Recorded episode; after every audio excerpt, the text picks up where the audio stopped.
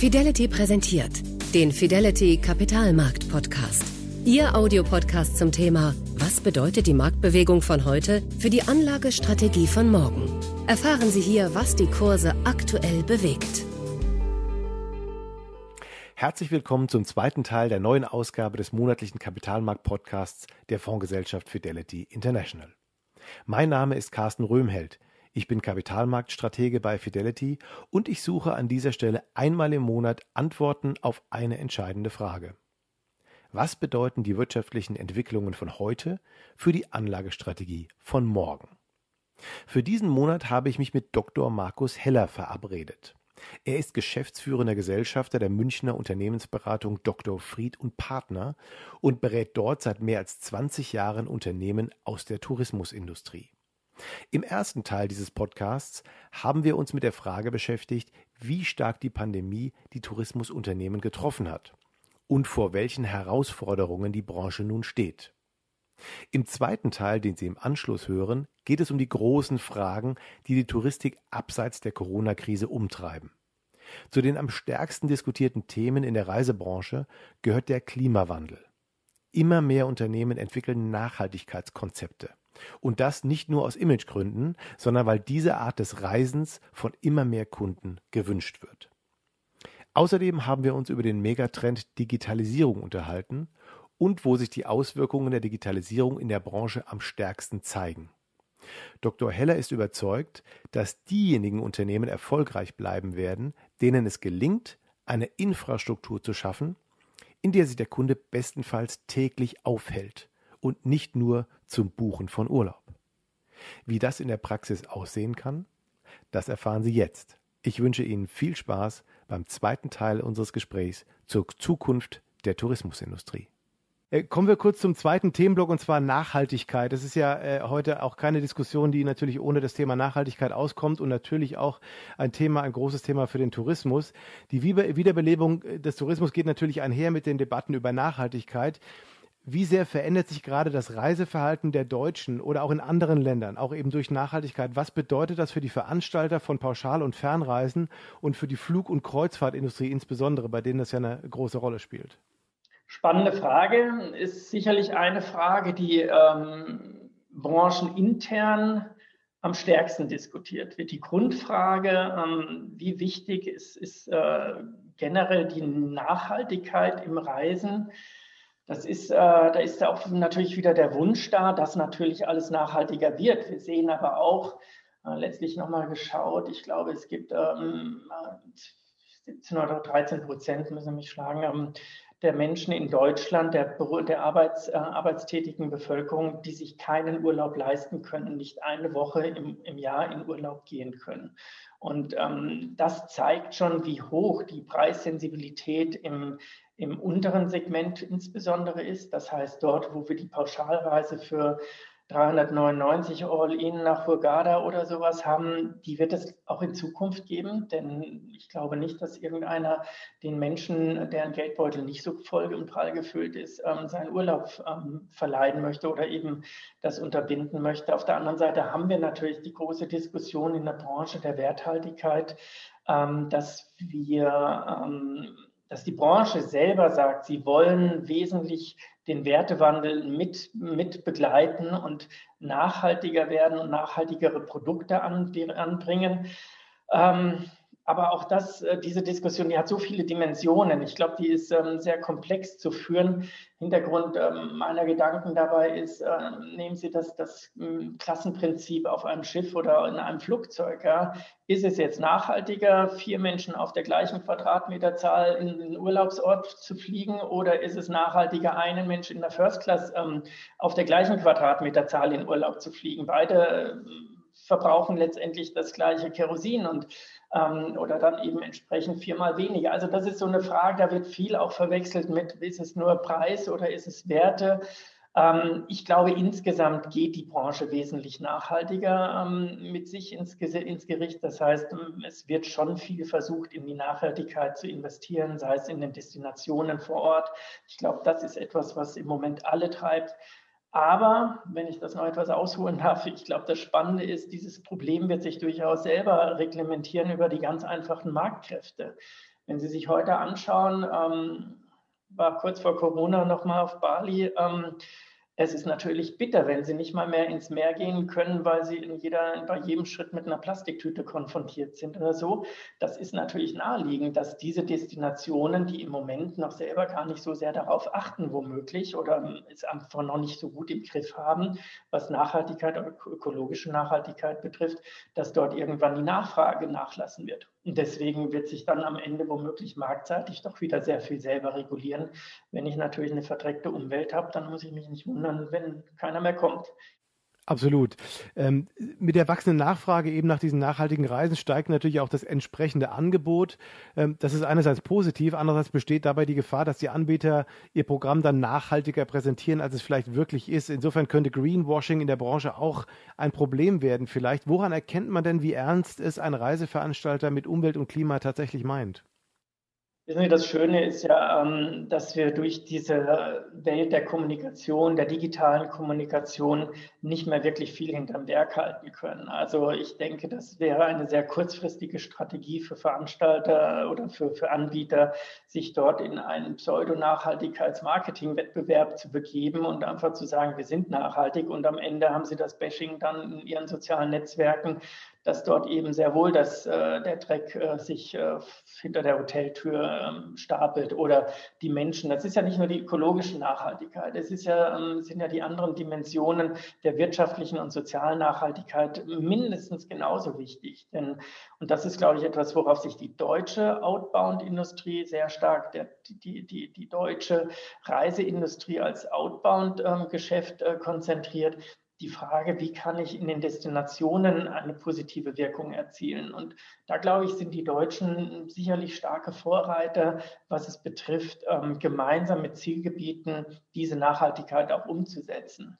Also sprich ähm, dort dann letztendlich für ein ökologisches, aber auch ein soziales ähm, gutes Gewissen zu sorgen und da zu helfen. Und das ist übrigens nur zum Thema Tourismusstrategie der Bundesregierung auch ein ganz wichtiges Element in der Gesamtstrategie, ähm, den, ja, ich sage mal, den Einfluss, den Deutschland in der Welt positiv bewirken kann, zu unterstützen und zu fördern. Und da ähm, wird auch einiges getan in dem Kontext. Das klingt doch schon mal sehr gut. Ähm, es gibt einen weiteren Megatrend in der Tourismusindustrie, der offensichtlich auch in der Digitalisierung liegt. Wo genau äh, zeigen sich heute und in Zukunft Auswirkungen der Digitalisierung? Geht es da eher um äh, neue Vertriebswege, Konkurrenz für die Reisebüros? Welche neuen Marktteilnehmer profitieren oder wie verändert Digitalisierung andere Services für Ort für Kunden, das Reiseerlebnis. Ich habe jetzt auch gelesen von kontaktlosen Reisen, die allein über digitale Möglichkeiten ähm, existieren sollen. In welchen Bereichen spielt die Digitalisierung hier eine große Rolle? Spannend, spannend, spannend. Auch diese Frage, die, die wurde gerade zu Beginn von Corona natürlich sehr intensiv diskutiert. Also dieses Touchless äh, Travel, ähm, das ist natürlich eine Herausforderung.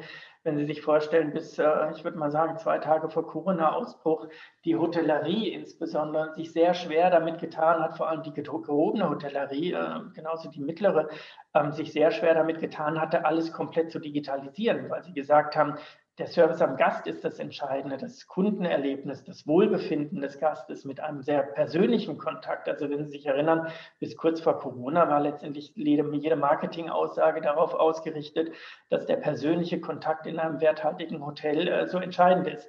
Jetzt reden wir darüber, wie kann am meisten Persönliches vermieden werden, was echt dramatisch ist.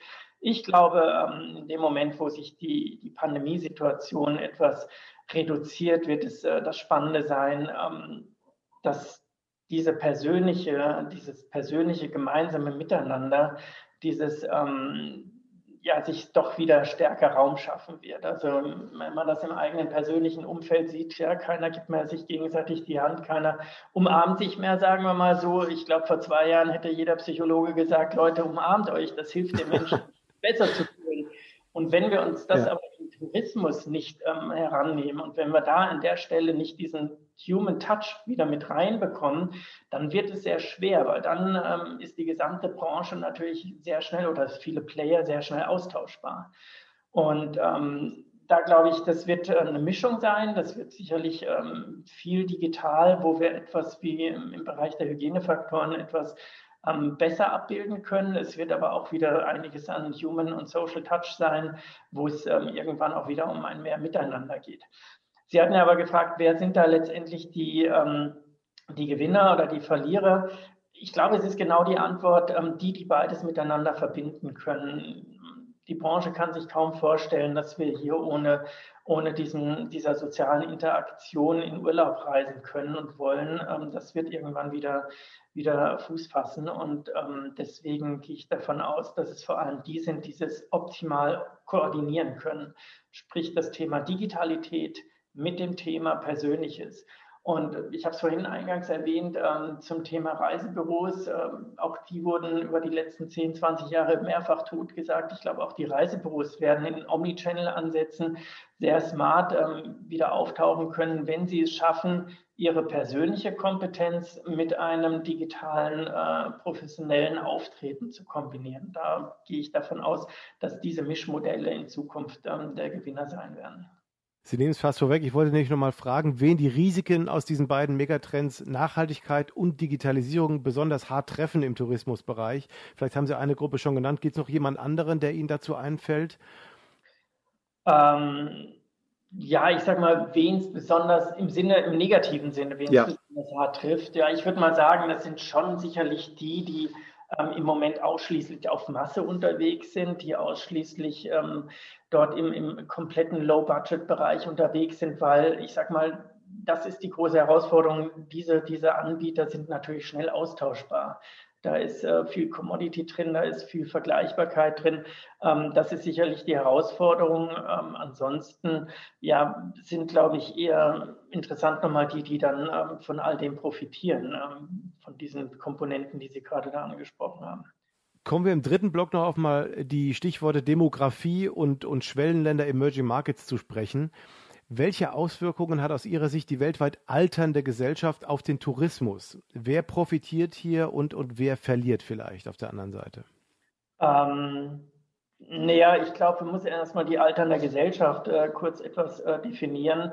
Wenn man sich, ähm, auch als ich in die Branche gekommen bin, da haben wir über die Silbersurfer gesprochen mit 55 Jahren und uns darüber Gedanken gemacht, wie die alle mit medizinischer Begleitung reisen könnten.